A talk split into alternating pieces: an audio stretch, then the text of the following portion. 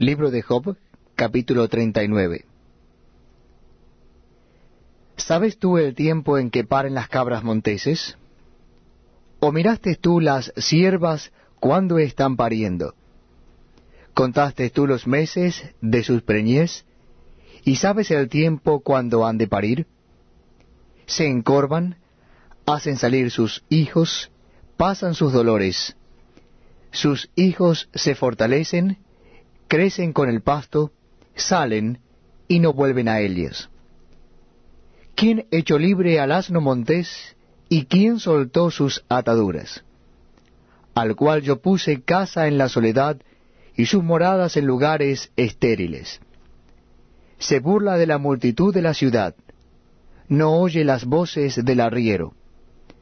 Lo oculto de los montes es su pasto, y anda buscando toda cosa verde. ¿Querrá el búfalo servirte a ti o quedar en tu pesebre? ¿Atarás tú al búfalo con coyunda para el surco? ¿Labrará los valles en pos de ti?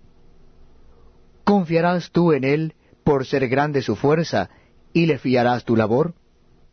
¿Fiarás de él para que recoja tu semilla y la junte en tu era? ¿Diste tú hermosas alas al pavo real o alas y plumas al avestruz?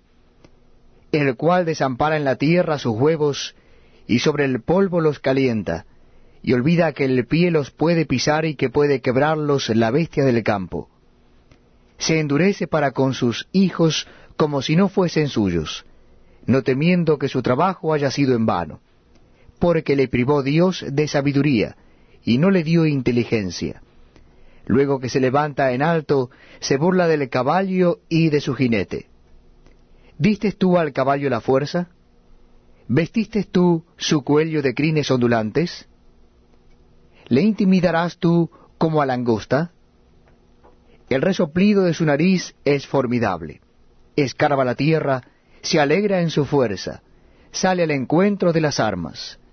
Hace burla del espanto y no teme, ni vuelve el rostro delante de la espada.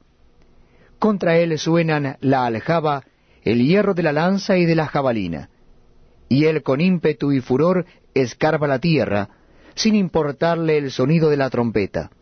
Antes, como que dice entre los clarines Ea, y desde lejos huele la batalla, el grito de los capitanes y el vocerío.